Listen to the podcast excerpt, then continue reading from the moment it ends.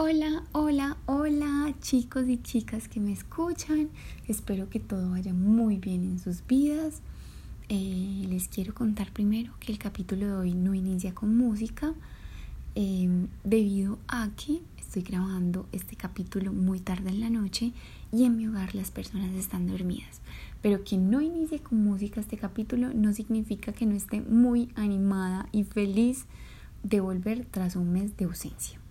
Me ausenté debido a que, como les dije en el capítulo primero, eh, yo estudio y trabajo, entonces estuve como este mes dedicada únicamente al trabajo y a la academia, debido a que necesitaba, eh, por la carga laboral y académica, dedicarle todo mi tiempo a esto. Y mm, a partir de ese esfuerzo que hice dedicándome únicamente a trabajar y estudiar, les quiero compartir algo. Eh, nunca, nunca, nunca dejen de luchar por sus sueños.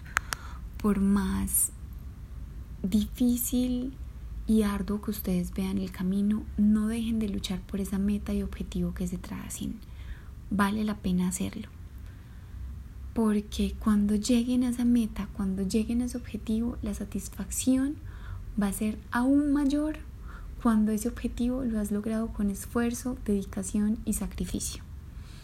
Vale la pena luchar por ese sueño porque cuando lo materialicemos la satisfacción va a ser muy grande y vamos a recordar que somos capaces, que somos fuertes y que lo que nos propongamos lo podemos lograr con disciplina, amor y dedicación.